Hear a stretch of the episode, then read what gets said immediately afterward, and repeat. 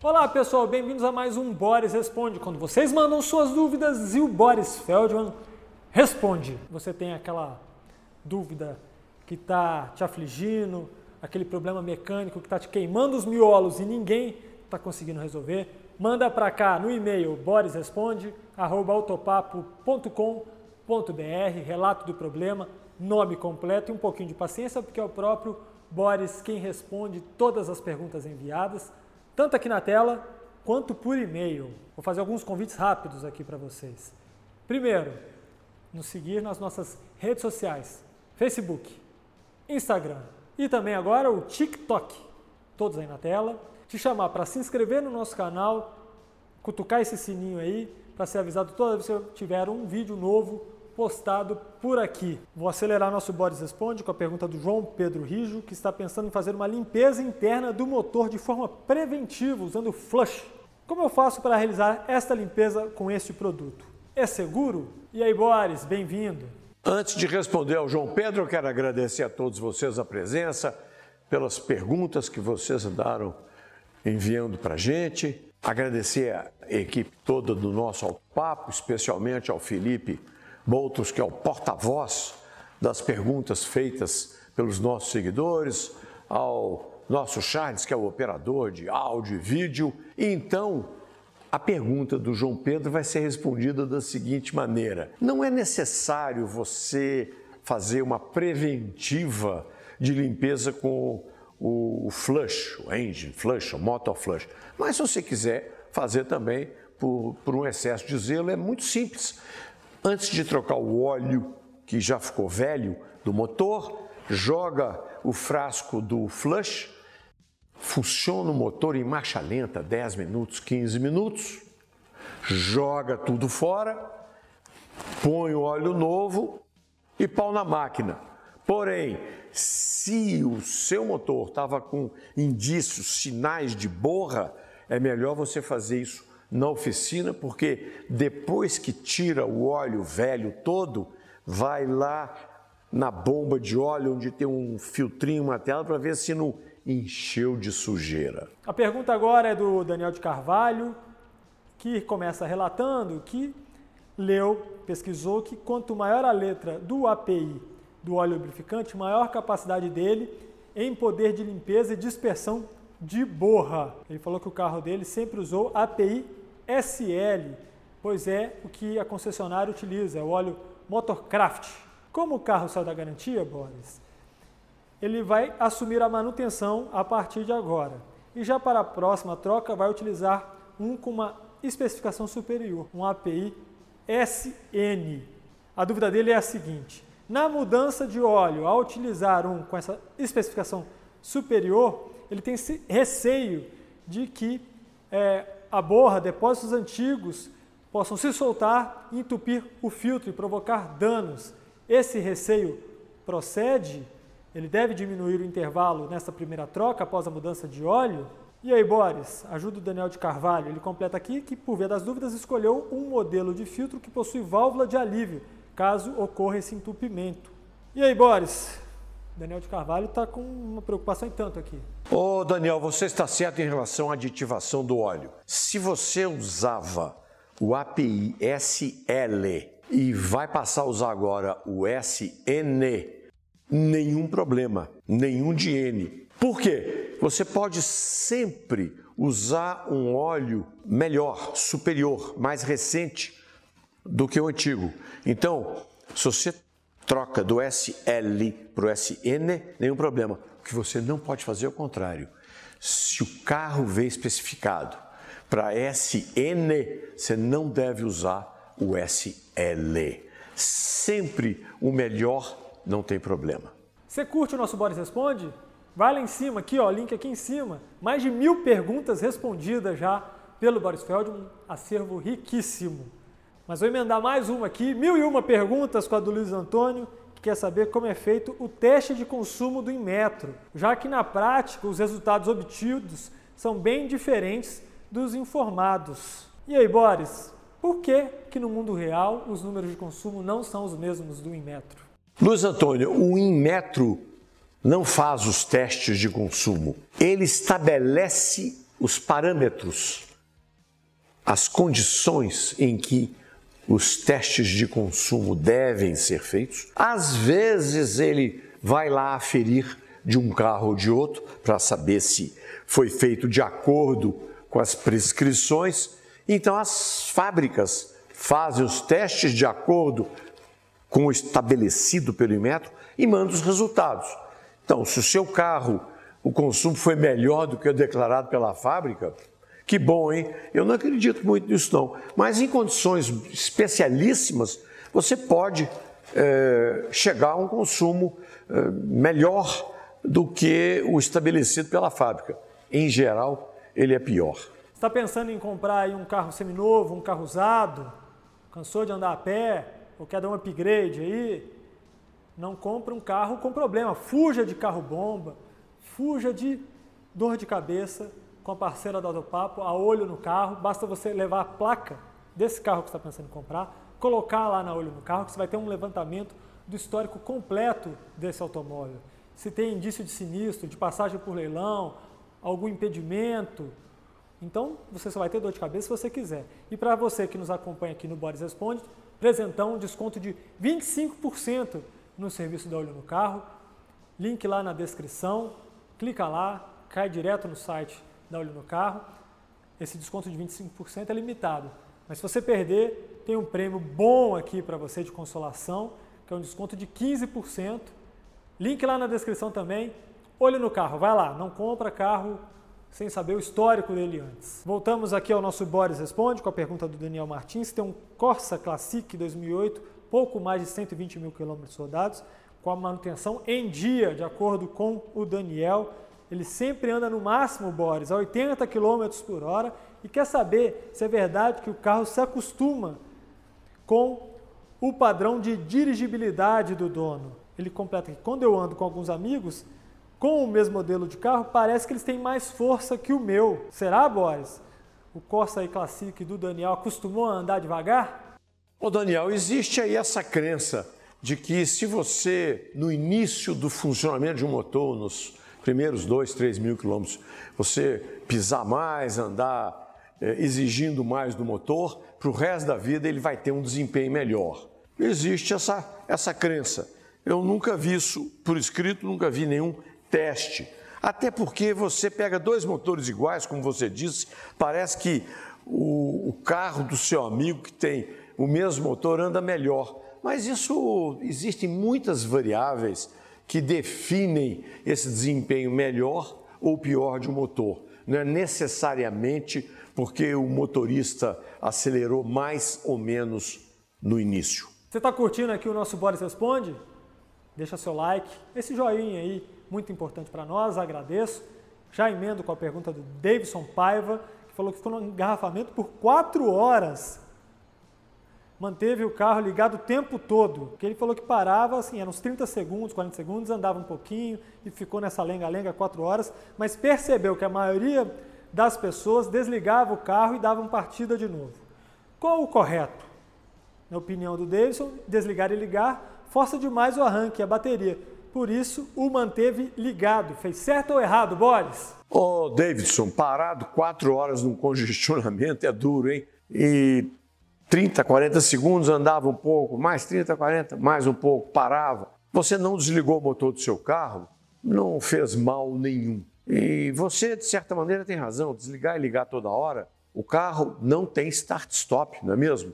Ele não foi projetado para ligar e desligar tantas vezes, porque no carro com start-stop, que faz isso sozinho, você tem a bateria melhor, o motor de arranque e o alternador que repõe a carga perdida.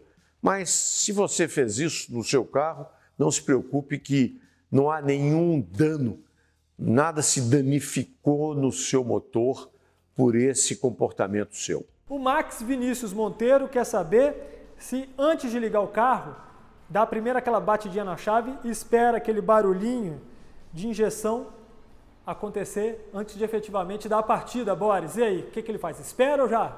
Liga o carro de uma vez. Ô, Max, esse barulhinho que você fala provavelmente é a bomba elétrica, né? Que joga o combustível para o sistema de alimentação do motor. Tem muitos carros que, quando você abre a porta para entrar, ele já aciona a bomba. Isso para ter certeza de que o sistema está pressurizado. Agora, se você entrar, virar a chave e o motor pegar, porque o sistema já estava pressurizado.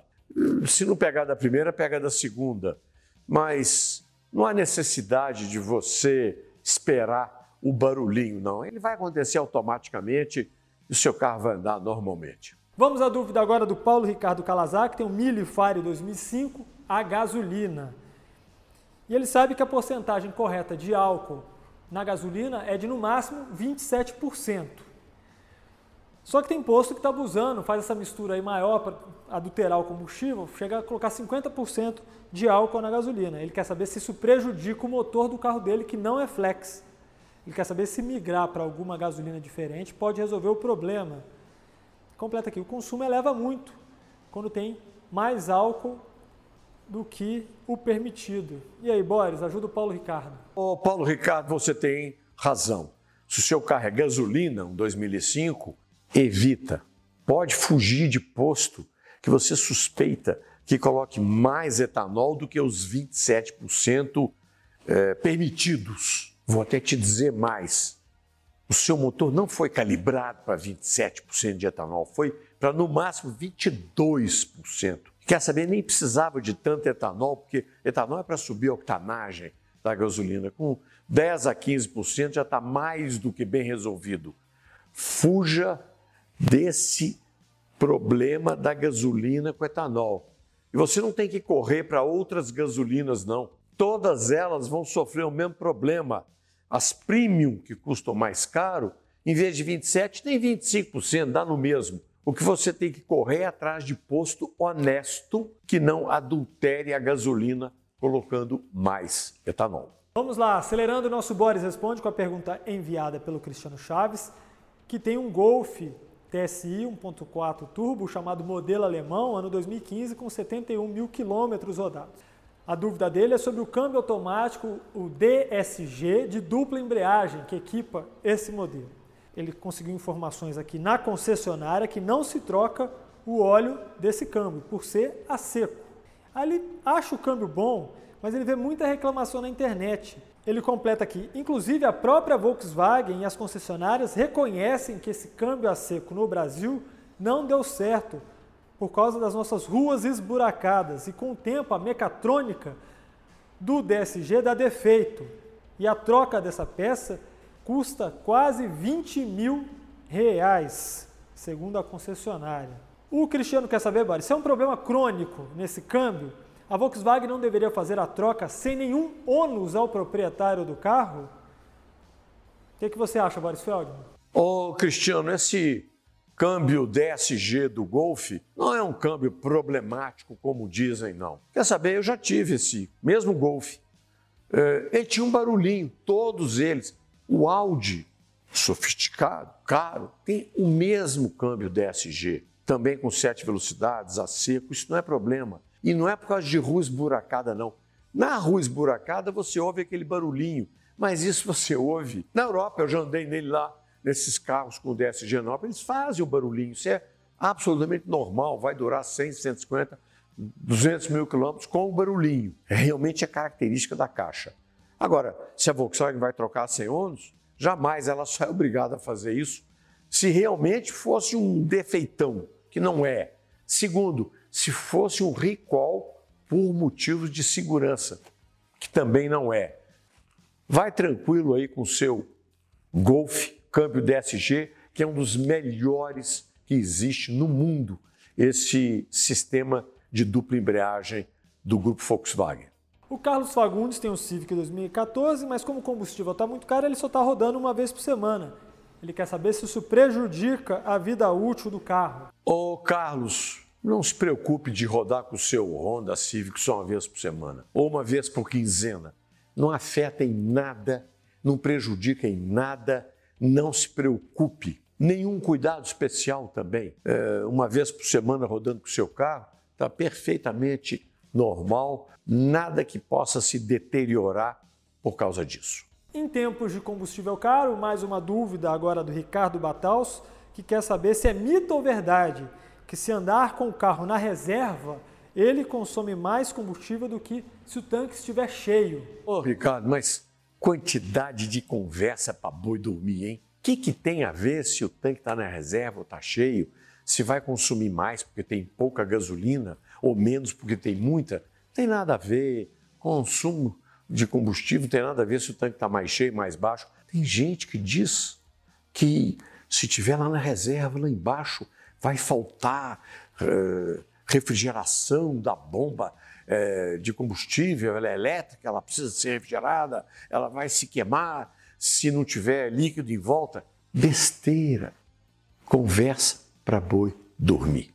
Mais uma pergunta aqui envolvendo o consumo de combustível é do Igor Arthur, que quer saber o que consome mais em uma subida, o motor em giro alto na terceira marcha ou giro baixo na quarta, sem ganhar potência, quase pedindo para reduzir. Ô Igor, você nem deve subir de terceira esgoelando o motor, né? E nem de quarta com o carro dando quase que tranque, pedindo pelo amor dos deuses, né, para você reduzir para terceira. Subo de terceira ou na marcha que você quiser, desde que o ponteirinho ali do contagiros esteja na faixa de melhor rotação para máximo torque. Se você não sabe, no entorno de 3.000 RPM, entre 3 e 3.500, é uma boa faixa para você subir qualquer ladeira. O Francisco Sales quer saber o que significa, Boris, quando fala que um carro X é construído sobre a plataforma de carro Y. Ele cita como exemplo aqui: o Captur é construído sobre a plataforma do Duster. O que isso quer dizer? Francisco, plataforma que dizem que dois, três carros dividem a mesma plataforma, como esses Renault que você citou, é simplesmente o chassis do carro. É um chassis mais moderno, que engloba um pouco mais de componentes. Enfim, o motor em geral é o mesmo, o câmbio, a suspensão. Todos os dois carros, ou três carros, ou quatro, que dividem a mesma plataforma, possuem mecânica semelhante, a distância do eixo dianteiro para a parede de fogo, ali onde está a pedaleira, a pedaleira e o meio da roda dianteira, aquela distância é sempre a mesma entre essas diversas plataformas, mas elas podem até receber carros maiores ou menores, mais comprido na frente ou atrás ou mais curto. Isso tudo permite se instalar sobre uma mesma plataforma, que seria mais ou menos o mesmo chassis. Chegamos à última pergunta deste Boris Responde, ela é do Marcelo Goya, que te acompanha aí pela rádio, Boris, agora nos segue aqui no YouTube. Valeu, Marcelo, e quer saber por que, que algumas montadoras estão com problemas na produção de veículos devido à escassez de semicondutores.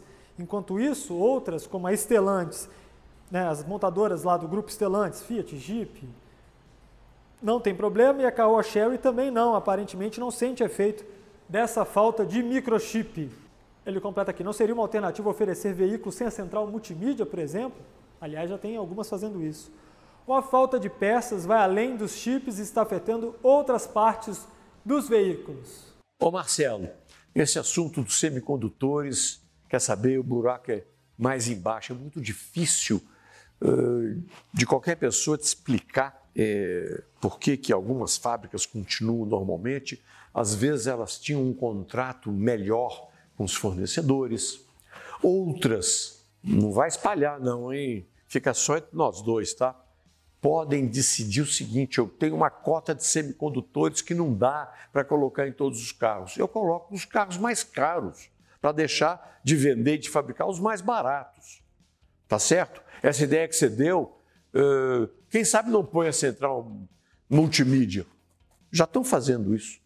A Peugeot, na França, já oferece os 3008 que foram encomendados sem o painel digital e reduz o preço em 400, 500 euros, sei lá, para o proprietário que topar. Se ele quiser, recebe sem painel digital. Pronto. Então, cada um está resolvendo de um jeito, esse é um problema mundial que dizem que vai demorar a ser resolvido. Então, vamos aí assistindo esse problema que atinge toda a indústria mundial de automóveis, inclusive de outros eletrônicos. É isso aí, pessoal. Essas foram as perguntas deste Boris Responde. Se você quer ter a sua respondida pelo seu Feldman, e-mail na tela novamente, Boris Responde, arroba autopapo.com.br.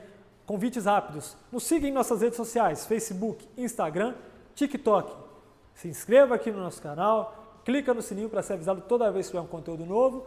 Deixa seu joinha aí se você curtiu o nosso Boris Responde. Por fim, te chamo para ir ao portal de automóveis que mais cresceu no Brasil, um dos maiores do segmento, autopapo.com.br, notícias diárias sobre lançamentos, dicas de manutenção, dicas de legislação, curiosidades, motos, caminhões, vastíssimo conteúdo, avaliação, testes. Ixi, vou ficar aqui muito tempo falando. Vá lá, confere. Depois você me conta aqui o que, que você achou. Um agradecimento aqui ao André Almeida, nosso responsável por esses vídeos incríveis que você vê aqui. Agradeço a vocês também, muito obrigado. E obrigado, Boris Feldman. Valeu, até a próxima.